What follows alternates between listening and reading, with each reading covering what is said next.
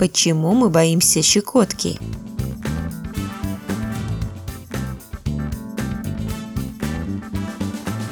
Существуют разные версии, с какой целью природа наградила нас способностью смеяться при щекотке, а также бояться ее. Одна из гипотез состоит в том, что щекотка сигнализировала нашим предкам о ползающих по коже насекомых, которые могут оказаться паразитами. Отсюда и страх перед щекоткой, знакомый многим из нас. Но тогда непонятно, почему щекотка вызывает смех – Поэтому другие ученые придерживаются иной версии. Щекотка нужна для установления контакта между детенышем и его мамой. С ее помощью, не имея под рукой или лапой абсолютно ничего, они могут играть, веселиться и получать положительные эмоции.